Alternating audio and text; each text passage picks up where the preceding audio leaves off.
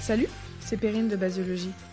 Aujourd'hui, nous allons aborder un sujet un peu particulier car nous allons parler d'expérimentation animale. Avant que tu prennes peur, cet épisode n'est pas là pour en faire l'apologie ou même son procès, mais en fait simplement de présenter les métiers concernés et de comprendre un peu mieux le fonctionnement en interne. Et du coup, pour comprendre un peu tout cela, je suis partie à la rencontre d'une directrice d'études dont j'ai choisi de ne pas divulguer son identité, à part son prénom, Marion, afin d'éviter tout problème à son encontre. Et donc, euh, si vous voulez la contacter, malheureusement, vous ne pourrez pas. Mais vous verrez que euh, Marion joue un rôle crucial dans ce domaine qui, amoureuse des animaux, agit chaque jour afin d'améliorer leurs conditions de vie en laboratoire et de s'assurer du bon respect des règles qui sont mises en place.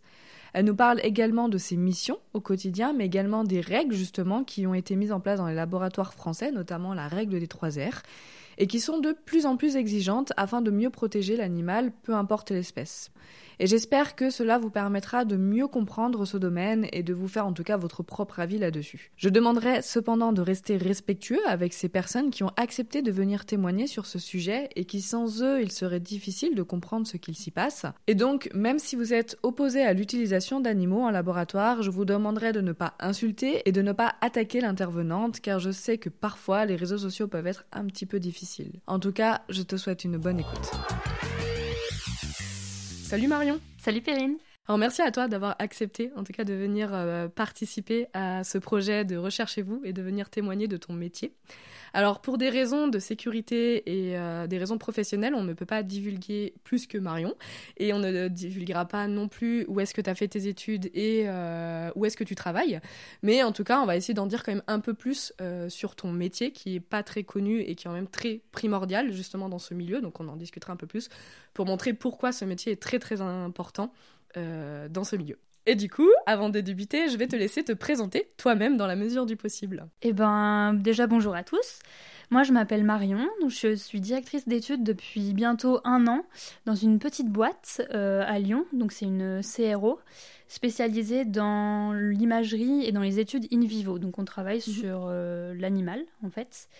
Et comme mon poste l'indique, donc je dirige des études précliniques. Ok, alors bon, du coup, avant de rebondir, qu'est-ce que c'est CRO Une CRO, c'est une entreprise privée qui fournit des services dans le domaine de la recherche biomédicale, dans le pharmaceutique, la biotechnologie, les, bio... les dispositifs médicaux, euh, voilà. D'accord. Ah oui, c'est assez large. C'est pas forcément que du préclinique. C'est non pas que du préclinique, euh, mais en fait c'est le fait d'avoir un client qui va venir euh, avec demander un service et toi tu fais des, des, analyses, des études sur le sujet que qui va te demander. Ah oui, d'accord, ok. Et, euh, et, du coup, pour être directrice euh, d'études, qu'est-ce que tu as fait comme études Alors, moi, j'ai fait une licence euh, classique de biologie en trois mhm. ans. En spécialité, en L3, j'ai choisi physiologie et j'ai du coup fait un M1 physiologie.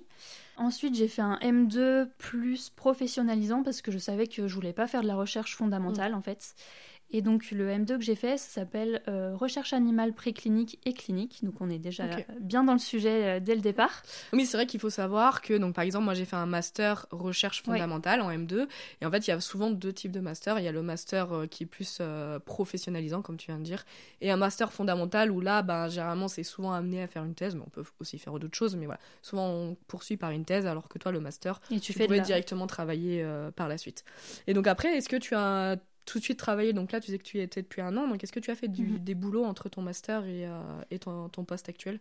Oui, alors j'ai été pendant six mois, en fait j'ai fait mon stage de fin d'études, donc du mhm. master, euh, dans une boîte pharmaceutique où là j'étais euh, en stage pour la réaccréditation à LAC d'une animalerie.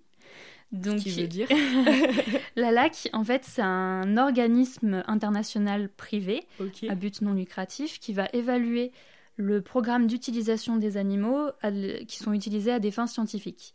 Donc en fait, quand on va être estampillé euh, animalerie à Alac, mhm. qu'on a le tampon à Alac, euh, on va être reconnu comme avoir des hauts standards en termes de bien-être animal. Ah oui, donc du coup, vous, euh, à ce moment-là, en fait, tu contrôlais euh, les études précliniques qui sont faites sur les animaux, tu vérifiais les projets ou comment ça se passait? En fait, si tu veux, la ALAC, c'est une accréditation qu'on mhm. doit renouveler tous les trois ans. Et donc là, c'était l'année où il fallait resoumettre le dossier. Et donc moi, mon rôle, c'était de resoumettre le dossier, évaluer tout ce qui se passe dans une animalerie, donc que ce soit la mhm. formation du personnel qui travaille avec les animaux, ah que ce soit les locaux, est-ce qu'ils sont aux normes pour accueillir les animaux, et en fait monter tout le dossier pour qu'à la fin on le présente à la LAC et qu'ils nous disent si on est recertifié à la LAC. Ok. Ah oui, donc du coup, tu contrôlais, enfin, voilà, tu étais en charge de contrôler si tout était aux normes et si la structure était toujours ok. Donc tous les trois ans, il y a, un contrôle. Euh, c'est le cas pour toutes les animaleries, tu le sais ou... Non, pas forcément. En fait, euh, quand tu es accrédité à l'AC, c'est parce que tu l'as voulu et que tu l'as demandé. Euh, nous, par exemple, là où je travaille maintenant, on n'est pas accrédité à l'AC. D'accord. Et du coup, est-ce que le fait que une animalerie ait la certification ALAC permet de montrer que, enfin en tout cas de certifier qu'il y a un meilleur bien-être animal? Alors ça va pas te dire que les animaux sont mieux traités ou moins bien que dans une autre animalerie parce que la réglementation est la même pour tous les établissements qui font des mm. tests sur animaux. À l'échelle nationale en tout cas. Voilà. Euh, par contre, le, ça va être un plus pour le client qui va se dire Ah, là, ils sont accrédités à l'AC. Euh, je sais que c'est un établissement qui va être mhm. audité régulièrement et qui vont remettre à jour plus souvent, donc tous les trois ans, euh, leur programme d'utilisation des animaux. D'accord, ok. Et du coup, là, on parle de préclinique depuis le début. Euh, mais est-ce que tu peux euh, nous en dire un peu plus euh, en quoi ça consiste? Alors, pour faire simple, le préclinique, c'est une étape dans le développement d'un candidat médicament qui a pour but d'obtenir une autorisation de mise sur le marché, donc une AMM. Donc, en fait, dans la vie d'un médicament qu'on veut commercialiser, il va y avoir en premier ben, ce qu'on fait en mm. recherche fondamentale, donc la recherche de molécules, de nouvelles choses à tester. Mm-hmm. Et ensuite, on a les études précliniques, donc c'est la deuxième étape, et on va qualifier donc un candidat médicament où on va faire des tests de pharmacologie, de toxicologie. Euh, on va mesurer son efficacité, son comportement et tout ça. Il faut qu'on le fasse sur un organisme vivant, donc sur un, animal, pour pouvoir euh, évaluer les effets secondaires. Et donc ça, c'est la deuxième étape, c'est le préclinique. Donc on passe par l'animal avant de pouvoir tester euh, donc en troisième étape sur euh, l'humain, donc la phase clinique. D'accord, donc c'est vraiment bah, préclinique, effectivement c'est avant la phase sur les, humains.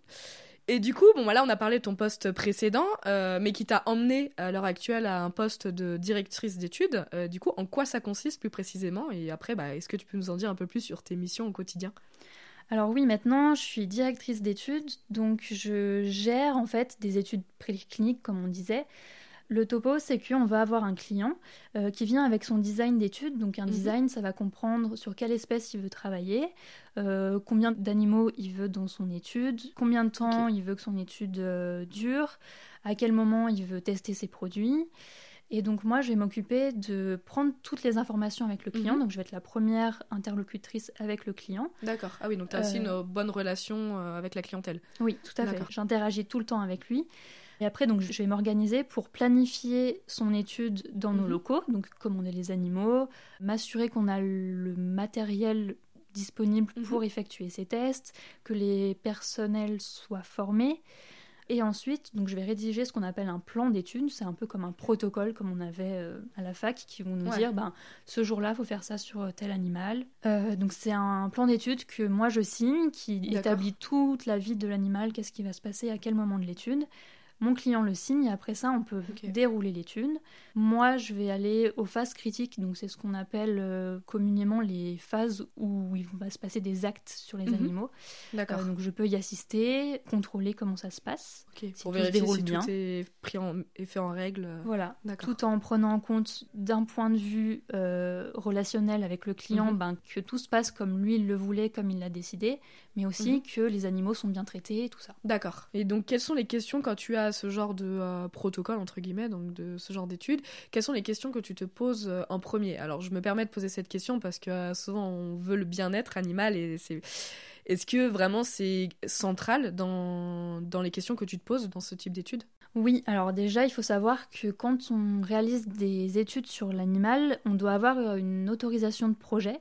C'est un document qu'on soumet au ministère, donc qui s'appelle une demande d'autorisation de projet, et on peut euh, réaliser donc euh, les études que si le ministère nous l'accorde. Il faut savoir qu'ils sont de plus en plus regardants et mm. exigeants sur le bien-être animal, donc forcément euh, nos standards évoluent continuellement. Ils se durcissent de plus en plus. On tend à s'améliorer mm. de jour en jour en fait. Et si on n'a pas cette, cette autorisation, on ne peut pas réaliser notre étude. D'accord. Oui, donc en fait, un chercheur ne peut pas faire de l'expérimentation animale comme il veut, il peut pas commander les animaux comme il veut si en amont le ministère n'a pas donné son accord. Qui c'est qui donne euh, l'autorisation à ce niveau-là? Enfin, qui c'est qui peut regarder ces projets-là et qui étudie ces projets? Est-ce qu'il y a un comité qui existe? Eh ben, alors déjà, on doit avoir une autorisation, donc un agrément. L'établissement doit avoir un agrément pour pouvoir utiliser des animaux. Donc ça, c'est la DDPP qui s'en charge. La DDPP, c'est la Direction départementale de la protection des populations. Donc c'est eux qui nous disent oui, vous pouvez réaliser des, études sur animaux dans votre établissement. Et après ça, donc, quand on soumet notre demande d'autorisation de mhm. projet au ministère, il va être évalué par un comité d'éthique. D'accord. Euh, donc, qui est composé euh, de membres extérieurs euh, ou, internes à l'entreprise et qui vont émettre un avis soit favorable, soit défavorable, en prenant en compte tous les aspects éthiques pour savoir s'ils vont être bien traités, dans quelle mesure on mhm. va prendre en charge la douleur, euh, pour être sûr que le bien-être animal soit au centre de, de nos priorités. C'est vrai que le bien-être animal est de plus en plus considéré dans les études et c'est vrai que maintenant on peut de moins en moins, entre guillemets, faire n'importe quoi. Enfin, si je peux me permettre de dire comme ça, contrairement à il y a peut-être 30 ans où il y avait beaucoup moins de législation. Il faut savoir qu'effectivement, il y a de plus en plus de législation, ce qui est très bien. Et euh, c'est justement donc toi euh, un de tes rôles, dans ce que j'ai compris euh, là-dedans. Oui, tout à fait. Ben, dès qu'on a une, question mm. ou qu'on s'interroge sur une étude, est-ce que on va pas trop loin, on fait pas subir trop de choses à tel ou tel animal, on peut consulter le comité d'éthique qui est interne à notre mm-hmm. entreprise, leur demander conseils. Ils sont toujours disponibles et ils aiment qu'on les sollicite parce que du coup, euh, c'est qu'on se soucie vraiment du bien-être des animaux. Il faut savoir que dans ce comité-là, il y a des vétérinaires aussi. C'est pas que des chercheurs, c'est pas, euh, voilà, c'est pas que euh, que des personnes externes entre guillemets au bien-être animal. C'est vraiment, il y a aussi des vétérinaires qui sont là justement pour contrôler tout ça et pour vérifier que tout n'est pas fait n'importe comment. Tout à fait. Il y a des vétérinaires. Il y a des chercheurs donc, qui connaissent vraiment l'intérêt de, l'étude. Et il y a aussi des membres naïfs donc, qui n'auront aucune idée de ce que c'est que l'expérimentation animale, ce qu'on peut faire subir à un animal ou pas. Et ils vont avoir euh, l'avantage, c'est qu'ils ont un point de vue extérieur que n'importe qui pourrait avoir en demandant mm. des questions peut-être toutes bêtes, mais euh, est-ce qu'on a le droit euh, d'élever ou de faire une étude sur cette espèce avec une autre espèce dans la même pièce? Ça permet d'importer un point de vue extérieur. Ouais. C'est ça. C'est très bien, ça je savais pas. Donc euh, c'est vraiment très bien de. Il y a plusieurs métiers qui travaillent ensemble justement pour euh, être, pour considérer l'animal et de plus en plus et vraiment euh, essayer d'améliorer ce bien-être-là. Et il y a une, des règles qu'on parle souvent en expérimentation animale que l'on appelle les règles de 3 R, voire bientôt de 4 R.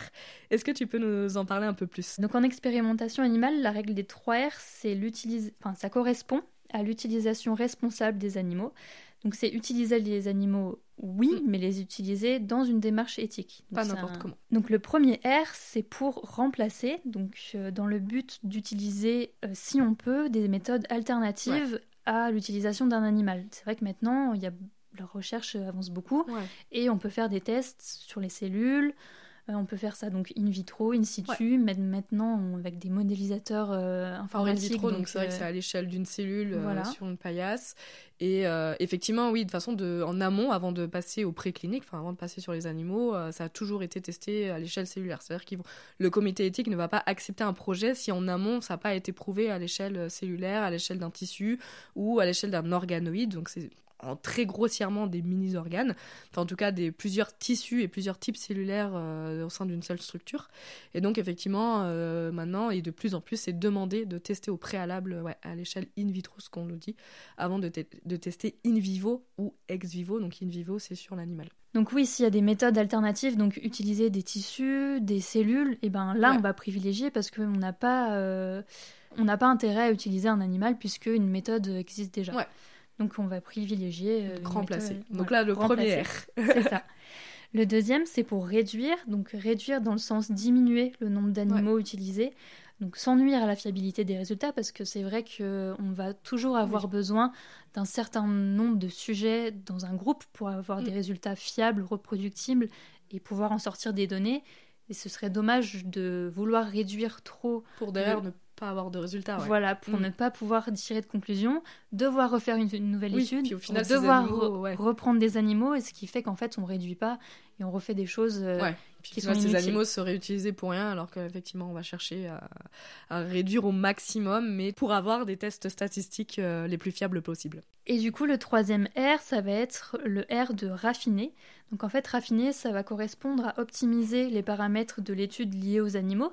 Donc par exemple, choisir la bonne espèce, choisir le bon modèle, euh, améliorer aussi les conditions d'élevage, les conditions d'hébergement et anticiper tout ce qui est relatif au stress, donc comment on va mm. prendre en charge euh, un animal qui est stressé, lui apporter les soins dont il a besoin et qu'il mérite, euh, savoir établir des points limites aussi, parce qu'il euh, faut savoir qu'à chaque étude, des points limites sont adaptés à l'espèce, à l'animal, au type d'étude qu'on mène, mm-hmm. pour justement ne pas aller trop loin, ne pas faire subir trop de choses à un animal, et à partir du moment où il présente soit une perte de poids trop importante ou, euh, des signes qui affectent son bien-être général et que ça va être trop à endurer pour lui. Et du coup, dans ce cas-là, on stoppe l'étude. Ok, d'accord. Et donc du coup, euh, ça c'est le troisième R, euh, raffiner. Donc là, on a réduire, remplacer, raffiner. Et on peut en rajouter un, donc maintenant qu'on essaye de mettre en place le plus possible quand on peut, ça va être le R de replacer, donc dans le sens replacer les animaux à la fin d'une étude, euh, on peut tout à fait demander à une famille d'accueil d'adopter un animal ou plusieurs animaux euh, quand l'étude est finie. D'accord, ouais, de le réhabiliter euh, dans une nouvelle famille et qui sortent du laboratoire plutôt que d'être euthanasié. Tout à fait. Ce qui, est, ce qui est très bien. Et ça se fait de plus en plus. Et, et il me semble, si je ne dis pas de bêtises, qu'il y a de plus en plus d'associations qui travaillent aussi avec euh, vos structures pour pouvoir euh, récupérer les animaux et euh, les réhabiliter dans, dans, des familles et qui revivent leur meilleure vie au sein d'une famille. Ouais, c'est tout ce qu'on leur souhaite. ouais. Et du coup, toi, tes, tes missions hein, dans ton quotidien, qu'est-ce que tu fais Par exemple, puisque tu as une journée type ou chaque journée est différente? Alors j'ai pas vraiment de journée type parce que en fait je peux avoir plusieurs études à gérer en même temps et toutes mes études sont différentes. Travailler sur plusieurs espèces. Donc en fait, comme les études vont pas démarrer au même moment, il y a des fois où je vais être en train de rédiger un rapport, en train d'analyser mes résultats, pendant qu'une autre étude va être en cours. Donc je vais aller euh, en animalerie pour voir comment ça se passe. C'est toujours lié à l'étude en parallèle de mes missions annexes dans mon travail qui vont être par exemple euh, la mise à jour documentaire parce qu'il faut savoir mhm. qu'on est très procéduré. On peut pas réaliser euh, nos actes techniques comme on veut. On est, tout est écrit dans des modes opératoires qu'on doit suivre à la lettre, sinon on est en non-conformité. On doit analyser le risque sur l'animal, bien-être animal ou pas, s'il est impacté. D'accord. Et, ça, c'est toi qui t'occupes de vérifier ça, enfin de contrôler euh, ces non-conformités entre guillemets, ou c'est un, un, autre métier? Bah en fait, dès qu'on déroge au plan d'étude qu'on a établi avec le client, mhm. qu'on fait quelque chose qui n'est pas prévu ou qu'on ne fait pas quelque chose qui était prévu, on, va dire qu'on fait une déviation euh, au plan d'étude. Et du coup, euh, ça impacte tout un système qualité derrière qu'il faut suivre euh, mhm. pour, à la fin, assurer qu'il n'y a pas eu d'impact sur le bien-être animal. D'accord. Ah oui, donc en fait, vraiment, à chaque fois, la question s'il y a une moindre, un, moindre changement, la question de toute façon, c'est pas est-ce que ça va impacter les résultats, mais c'est est-ce que ça impacte le bien-être animal? Dans un premier temps, on mhm. privilégie toujours de savoir si l'animal a été impacté par la déviation. D'accord. Et ensuite, c'est vrai que c'est important de savoir si les résultats vont en pâtir aussi ou pas. D'accord, ok. Non, mais ce serait qu'on peut se faire l'idée. Alors, bon, là, bien sûr, le but du podcast, c'est pas non plus de faire l'apologie de l'expérimentation animale, mais euh, c'est aussi de montrer qu'il y a des réglementations, qu'il existe des choses mises en place, enfin, je parle en France en tout cas, euh, pour euh, considérer l'animal correctement, pour qu'il soit dans les meilleures conditions de vie, et de plus en plus. Je sais qu'ils sont aussi mis dans des cages, entre guillemets, en fonction de leur espèce, en fonction de s'ils ont besoin d'être seuls ou d'être avec une population. Donc, euh, ça, c'est de plus en plus considéré. Et voilà, c'est pour ça que je trouvais intéressant simplement de t'interviewer et d'en parler un peu plus de ce que tu faisais pour montrer qu'en fait, y a, voilà, on fait pas non plus n'importe quoi. Tout, tout n'est pas rose, tout n'est pas noir non plus, mais euh, voilà, il existe des choses de plus en plus pour essayer d'améliorer ça, parce que de toute façon, on peut pas non plus remplacer à 100% euh, les, le préclinique, on peut pas passer d'une cellule à l'humain non plus, ou, enfin, et puis de toute façon, les études que l'on mène, c'est aussi euh, pour les animaux, les vétérinaires se basent aussi beaucoup de ces études-là, hein, c'est pas que pour soigner l'humain. Donc, de toute façon, on ne peut pas euh, l'annuler totalement, mais c'est vrai qu'il voilà, il existe de plus en plus de choses qui améliorent euh, la qualité de vie des animaux et euh, pour essayer de mieux travailler entre un chercheur, une étude et l'animal. En tout cas, je ne sais pas si ce que je dis est totalement juste, mais. si, si, ça fait, que... ça fait tout à fait écho au fait que on est obligé en fait de passer encore par le, préclinique parce que c'est un stade où euh, mm. si on n'a pas de résultats sur un organisme vivant entier, ben comment après on peut savoir ce que ça va faire sur un organisme, euh, enfin sur l'homme quoi. Mm. Donc c'est encore une étape obligatoire. Mais par contre, c'est sûr que c'est tellement réglementé, en fait, je pense qu'on on, s'en rend peut-être pas compte vu de l'extérieur, parce que aussi c'est un sujet euh, assez tabou et sensible. Parce qu'il est totalement compréhensible, hein, euh, quand on en recherche. La, condition animale nous touche aussi, enfin voilà, on n'est pas. Euh, on essaie de tendre, effectivement, comme tu dis. Et c'est vrai qu'on s'en rend pas compte, mais il y a tellement de réglementations autour euh, de, de l'utilisation des animaux qu'en fait, euh, ils sont mieux traités que des fois les animaux qui sont destinés à l'agroalimentaire. Ok, ouais. Donc mm. il y a tellement de règles que le bien-être animal mm. est toujours mis au cœur de, de tout ce qu'on fait. Et on a toujours ça à l'esprit en se disant euh, est-ce qu'on peut pas améliorer améliorer nos procédures, améliorer mm. euh, leur traitement euh, pour qu'ils souffrent le moins possible. Ok, non mais c'est vrai que c'est important de le dire aussi. C'est aussi important de, enfin c'est voilà, c'est tout à fait normal d'essayer d'améliorer la condition de vie des animaux, mais je trouve que c'est aussi important de dire que ouais, il y a beaucoup de réglementations qui sont faites de plus en plus et ce qui est très bien, enfin ce qui bloque aussi certaines études. Hein. Euh, c'est pas voilà, c'est d'abord le bien-être animal et après ça on regarde si c'est possible dans la recherche et ça bloque certains projets, mais voilà, après, c'est mon avis. En tout cas, je trouve que c'est une bonne chose aussi de, de, s'en inquiéter. Je trouve ça bien. C'est pas le cas de tous les pays, donc je trouve ça bien qu'en France, en tout cas, on ait cette législation. Et du coup, euh, ça me fait penser à une question. Est-ce que toi, durant tes études, que là, tu as dit qu'on s'en rend pas compte peut-être d'un point de vue extérieur, est-ce que toi, pendant ta licence et ton master, tu avais la même vision là du préclinique que ce que tu as actuellement? Alors pas du tout, parce que euh, j'ai aussi été, euh, pas dans une autre vie, hein, parce que je suis pas si vieille que ça, mais euh, j'ai été technicienne en animalerie, mm. donc j'ai travaillé directement au contact des animaux. Ok, donc c'est bien parce que tu as pu voir aussi ce côté-là. Ouais, j'ai eu le versant aussi où je m'occupais moi-même de mettre en œuvre les études, donc j'étais au quotidien mm. avec les animaux. et j'avais pas du tout ce regard avant d'avoir ce métier-là euh, donc si je parle de technicienne, euh, j'avais pas du tout ce regard de comment, euh, comment on utilisait l'animal en science. En fait, quand mhm. on est à la fac, c'est pas avec nos trois pauvres TP où on, mhm. va, on va travailler sur l'animal qu'on se rend compte vraiment ce que c'est que l'expérimentation animale. C'est vraiment en étant technicienne, en les côtoyant à mhm. longueur de journée, que je me suis rendu compte que en fait travailler sur l'animal bah, c'est là où j'ai appris que c'était mm. très réglementé qu'il y avait des comités d'éthique qui étaient en place il y a aussi des structures chargées du bien-être animal souvent dans les entreprises mm. donc dans la nôtre il y en a une et ça va nous permettre de poser des questions quand on a un doute sur euh, est-ce que cet animal est, est bien pris en charge? Mm-hmm. donc la structure chargée du bien-être animal va émettre un avis ils sont hyper ouverts à poser plein de questions et en fait avant j'avais pas du tout euh, idée de, du monde de, l'expérimentation animale était aussi euh, procédurée, réglementée. Et c'est vrai qu'on ne le voit pas assez à la fac, et c'est une fois qu'on met le pied mm. dedans qu'on se rend compte qu'il y a plein de règles à savoir. quoi. Oui, oui, je trouve que c'est pas non plus assez mis en avant parce que euh, on pense souvent.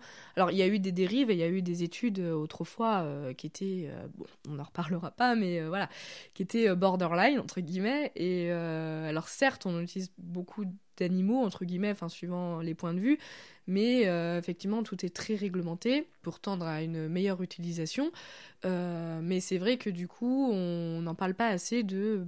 Bah voilà, il y a des réglementations qui existent et tout tend à s'améliorer, comme toute chose, et ce, que, voilà, ce qui est bien aussi. Euh, et donc, c'est important aussi de le souligner, sans en faire l'apologie non plus, mais voilà, c'est important de, de, souligner ça. Et est-ce que pour toi, vu que ça tend quand même toujours à le bien-être animal est de plus en plus pris en compte, euh, pour toi, quel est le futur de la recherche préclinique? Une question très très dure. Ouais, c'est vrai, parce qu'en fait, euh, tout le monde peut répondre euh, dans les deux sens. Il y a deux côtés en fait. Il y a celui où on aimerait tous, et moi la première, hein, parce que même si j'adore le métier que je fais aujourd'hui, ne plus avoir à utiliser d'animaux, pour la recherche en tout cas, ce serait quand même une grande avancée. Donc mm j'aimerais un jour pouvoir dire bah oui, on teste plus sur l'animal. Mais de l'autre côté, ben, tant qu'il y aura des nouveaux produits à tester, de nouvelles molécules qui sortent mm. et qu'on veut euh, mettre en place pour la, la, santé humaine, on aura besoin de données euh, sur un organisme entier. Et donc c'est là que c'est contradictoire parce qu'on aimerait beaucoup moins en utiliser, c'est ce qu'on parlait tout à l'heure avec les 3 R, donc on en utilise moins. mais d'un côté, on en a encore trop besoin. Ouais. Donc peut-être qu'un jour, j'aurai plus le métier que je fais actuellement n'existera plus. Mais euh, en tout cas, il va beaucoup diminuer. Il y aura de moins en moins, je pense, de directeurs d'études, de, gens qui travaillent avec les animaux.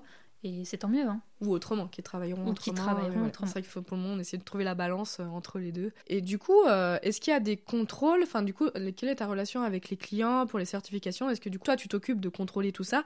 Mais est-ce qu'il y a aussi d'autres structures qui s'occupent de venir contrôler vous ce que vous faites? Parce que par exemple, toi bah, tu peux contrôler un peu ce que tu veux. Est-ce qu'il y a aussi d'autres personnes qui viennent contrôler tout ça? Effectivement, on est soumis au ministère donc qui va nous dire si on peut ou pas faire notre projet. Mhm. Et ben on va avoir dans ce cas-là la DDPP la NSM aussi qui peuvent venir nous auditer, la, la NSM qui est la NSM qui est l'agence nationale de sécurité du médicament. Ils peuvent venir euh, un matin sonner à notre porte et nous dire euh, bah, on vient contrôler votre animalerie, euh, savoir si vous faites tout en règle. Et c'est leur droit parce qu'en fait on a besoin d'eux pour pouvoir exercer sur l'animal. Et donc c'est dans leur droit de venir voir si tout se passe bien. D'accord. Et du coup donc toi tu travailles aussi donc comme j'ai compris avec les clients. Donc les clients qui est en fait des chercheurs si je me trompe pas de laboratoires laboratoire public ou de laboratoire privé? On peut avoir des deux. Euh, des universitaires comme des euh, boîtes privées. D'accord. Et, euh, et, donc là, donc ouais, vous êtes à scientifique, donc là, comme j'ai compris, vous travaillez aussi avec d'autres structures. Donc en fait, toi, tu as vraiment, au sein de ton poste, tu travailles vraiment avec plein, plein de différents métiers, que ce soit donc du coup des techniciens, du coup des, des chercheurs, mais aussi au niveau des structures, donc je suppose des pharmaciens, des politiciens euh, Alors nous, on va être essentiellement euh, découpé en deux groupes. On va avoir les directeurs d'études qui vont mhm. vraiment gérer la gestion du projet, en fait, de mettre en place l'étude. Euh, un peu, si tu veux, la caricature de celui qui est derrière son bureau, qui dirige comment doit se passer l'étude. Et de l'autre côté, le technicien qui va réaliser les actes, en fait. D'accord. Et c'est à peu près tout. Après, on a des personnes en contrôle qualité. Mhm parce que euh, effectivement, on en a parlé, mais euh, il y a beaucoup de procédures à respecter, à mettre à jour. Donc il y a un service qualité qui supporte tout ce qu'on fait. D'accord. Et on travaille aussi avec des entreprises, d'autres CRO, des entreprises par exemple chez qui on va sous-traiter les analyses.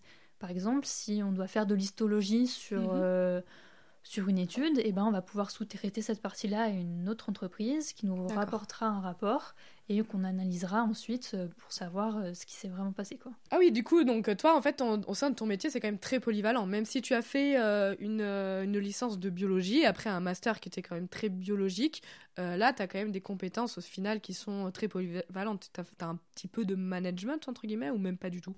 C'est pas vraiment du management parce que les techniciens en fait on travaille de concert avec eux pour que l'étude se passe avec bien. eux, mais tu gères pas l'équipe. Voilà c'est pas moi qui vais leur dire ce qu'il faut faire. On travaille plutôt ensemble dans le même sens pour que l'étude se déroule normalement. Bon, super enrichissant aussi de voilà de travailler aussi avec différents métiers et, et du coup euh, mais c'est quand même un métier assez polyvalent au final. Enfin il te faut quand même euh, plein de compétences c'est assez polyvalent et c'est ça qui est intéressant parce que on peut être même en tant que directeur d'études sollicité pour aller en animalerie si un jour euh, quelqu'un tombe malade. Je suis formée aux actes techniques. Je, je peux aller prêter main forte. même pour ça. Ouais.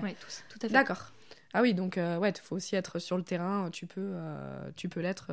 Et au niveau de tes journées, c'est des journées, tu travailles que la semaine, les week-ends, comment ça se passe? Alors ça, c'est un petit point négatif dans le métier de directeur d'études et en fait, dès qu'on est euh, dans l'expérimentation animale, c'est que, bah, comme on, comme on le dit, on travaille sur l'animal. Donc, eux, ils sont pas en week-end quand mm. nous, on parle le vendredi soir. Donc, ce qui fait qu'on est sollicité tout le temps. On mm. peut être sollicité tout le temps. Euh, les animaliers et les DE, en fait, on fait un roulement pour travailler le week-end, aller voir les animaux, s'assurer qu'ils vont bien, qu'ils ont à manger, à boire. Et on peut être sollicité, euh, ben, même si on est en vacances, s'il y a une étude euh, sur laquelle il faut prendre une décision, parce mhm. qu'en fait, le directeur d'études est le dernier à prendre la décision sur son étude. Il est le responsable, en fait, global. Et du coup, euh, s'il y a une décision à prendre sur un animal, eh ben, mm. on peut nous appeler un week-end, pendant un RTT, parce qu'on doit avoir l'aval du directeur d'études qui prendra la responsabilité de qu'est-ce qu'il faut faire. D'accord. Et qu'est-ce qui te plaît le plus euh, dans ce métier? Il n'y a pas vraiment de partie que je préfère. Parce que ce qui est bien, c'est qu'on touche à tout. On peut aller en zone, voir ce qui se passe, interagir avec les animaux. ouais, c'est ça. Parce qu'on travaille avec le client. Euh, avec les animaliers. Ok, non, mais du coup, ça montre, voilà, c'est la polyvalence métier. non, mais c'est bien, ça montre, euh, donc, euh, ça montre aussi qu'après un master, euh, on peut aussi faire ce, métier-là. Et est-ce que tu aurais pu, justement, pour si jamais il y a des étudiants qui nous écoutent, est-ce que tu aurais pu faire directement directrice d'études après ton master? Parce que là, toi, tu as eu une phase de boulot entre, mais quel est le parcours un peu pour, pour finir directrice d'études? En fait, l'avantage avec la direction d'études, c'est que on est amené à faire ce métier directement en sortant du M2. Le M2 mhm. dont on parlait tout à l'heure, euh, mhm. c'est le seul master professionnel euh, dans les choix de M2 que j'avais. C'était soit je faisais de la recherche, soit je faisais un master pro. Et je savais que la recherche, c'était pas pour moi et que je voulais vite rentrer dans le monde de l'entreprise. Mhm. Et c'est pour ça que j'ai fait celui-là. Mais il y en a plusieurs en France, des masters, qui ont cette destinée à être directeur d'études. Ok. Non, mais c'est super intéressant. Ouais. Pour continuer, j'ai un petit jeu, euh, un peu la signature du podcast à te proposer. Donc, c'est en fait un jeu où tu vas devoir répondre en oui, non. Et tu auras le droit, bien sûr, d'argumenter si tu veux apporter plus de réponses. Et donc, pour cela, j'ai les buzzers que je te présente juste là. Waouh Où euh, il y en a un où c'est un yes et l'autre où c'est un no. Du coup, première question, est-ce que c'est compliqué euh, de diriger plusieurs projets en même temps pour être sûr de s'assurer voilà, de, de tout ce que l'on vient de dire et d'effectuer tes missions au mieux?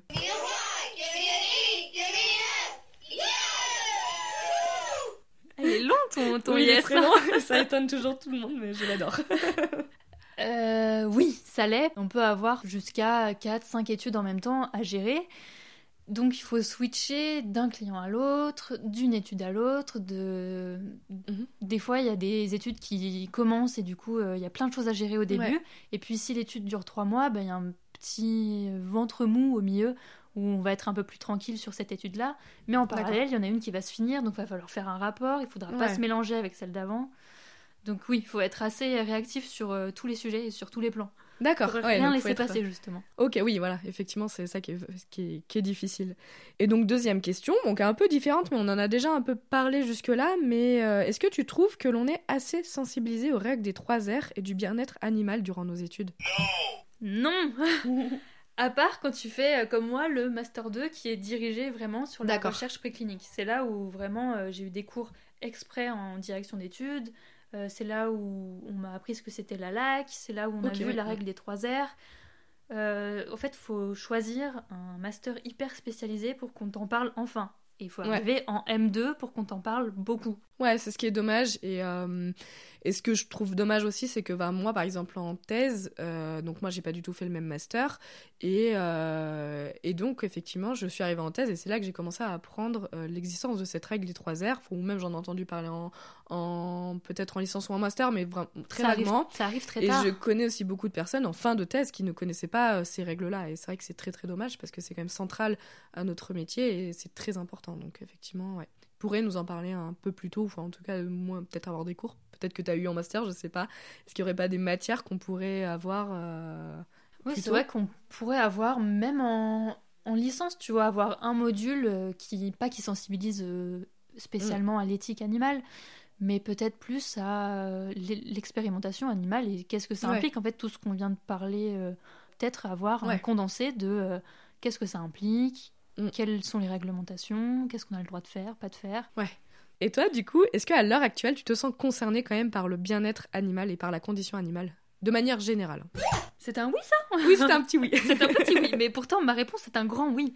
Sinon, je ferais pas le métier que je fais aujourd'hui. Ok. C'est pour euh, ça que tu as choisi aussi en partie ce métier-là? J'aime beaucoup les animaux. Et euh, je veux tendre toujours, euh, toujours à, à, faire que les conditions dans lesquelles ils sont élevés, dans lesquelles ils vivent, mhm.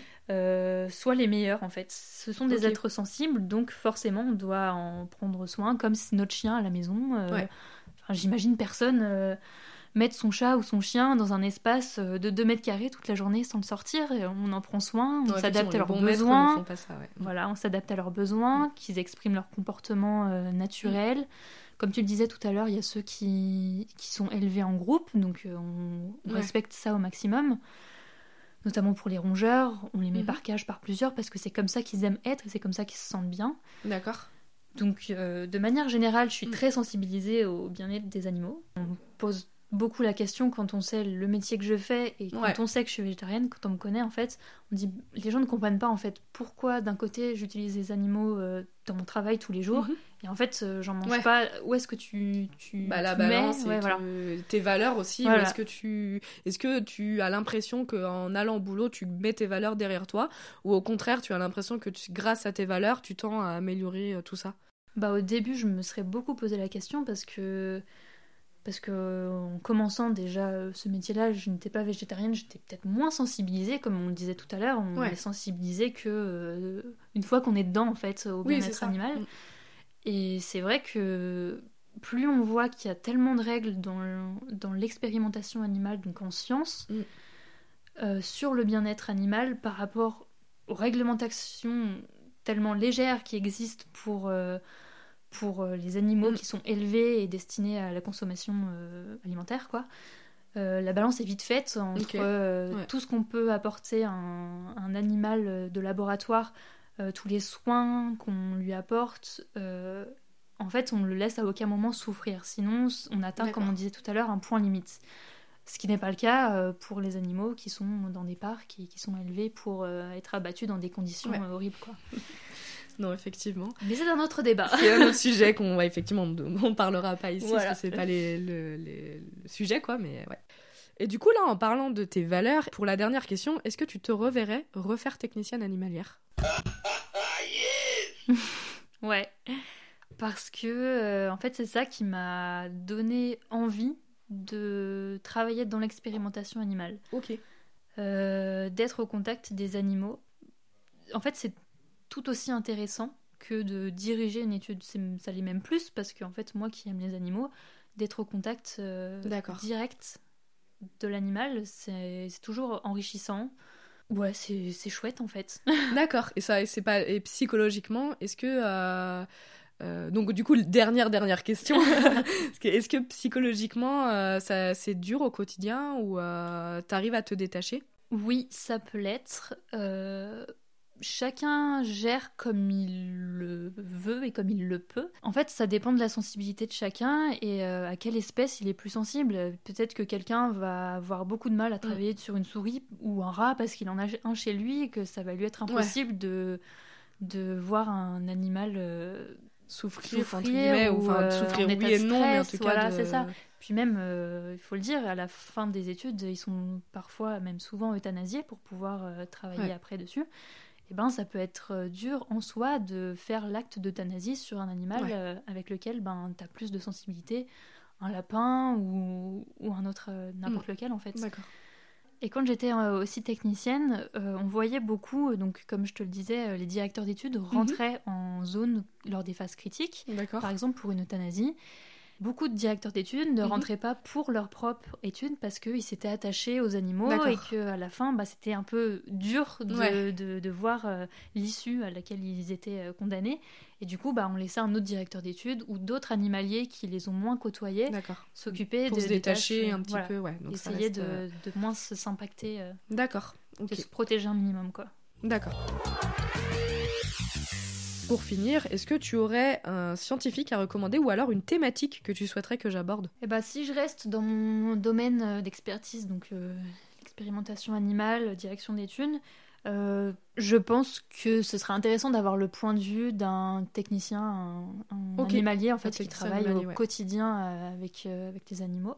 D'accord. Et sinon, bon, alors peut-être euh, rien à voir parce que c'est pas du tout euh, ce que j'ai fait. Donc ça peut être mhm. étonnant parce que c'est pas du tout mon domaine. Euh, mais ça m'intéresse beaucoup. Je suis, enfin, j'aime beaucoup la mhm. neuroscience, donc. D'accord. Je trouve ça hyper intéressant et puis ça parle notamment, enfin, ça fait écho à l'expérimentation animale tout ce qui est euh, étude du comportement, je trouve ça hyper intéressant. Euh, c'était trop compliqué pour euh, poursuivre le parcours neurosciences en master, donc c'est pour ça que je me suis dirigée vers la physio. Mais bien aimé. Mais c'est hyper intéressant, il y a toujours plein de choses à savoir. Ouais, c'est très très large aussi. c'est tellement vaste et. C'est très différent, je trouve. Enfin, Ouais, ouais, ouais. pour le C'est coup, ouais. c'est une thématique très très différente où aussi ils font de l'expérimentation animale très différente et qui pourrait être intéressant de montrer et d'expliquer un peu euh, ce qui est fait. Mais le sujet des neurosciences est déjà de base. euh, Ouais, très, ouais, bah, c'est ça. euh, Bon, très comme beaucoup intéressant, de très domaines, mais ouais, c'est vrai que. Ok, bon, bah, je note en tout cas, euh, puis je vais voir si je n'ai pas des personnes euh, à, inter- à interviewer euh, dans cette thématique-là. Bon, en tout cas, je te remercie euh, d'avoir participé parce que c'est pas facile, euh, surtout quand on a euh, un domaine d'études euh, comme le tien. Donc, euh, je te remercie en tout cas de pouvoir euh, mettre en lumière ton métier et, euh, et d'expliquer aussi à tout le monde euh, ce qu'il s'y passe et les réglementations aussi qu'il y a, sans mettre en lumière, enfin sans faire l'apologie de l'expérimentation animale et non plus sans le, leur taper sur les doigts, entre guillemets. Ben, merci à toi, c'était hyper enrichissant. et puis, merci de l'invitation et d'être venu jusqu'à Lyon pour, euh, pour me faire euh, participer à, à ce podcast. Donc, Bah, avec euh, merci, plaisir. Merci à toi d'avoir écouté cet épisode jusque-là. J'espère que cela t'a permis de mieux comprendre l'expérimentation animale en laboratoire. D'autres épisodes dans ce domaine vont également suivre dans les prochaines semaines afin de vous faire découvrir d'autres métiers en lien avec les animaux. Dans tous les cas, on se retrouve dans 15 jours pour un nouvel épisode et pour me retrouver sur les réseaux, abonne-toi à Basiologie sur Instagram ou sur LinkedIn à Perrine Burderon. En te souhaitant une bonne journée.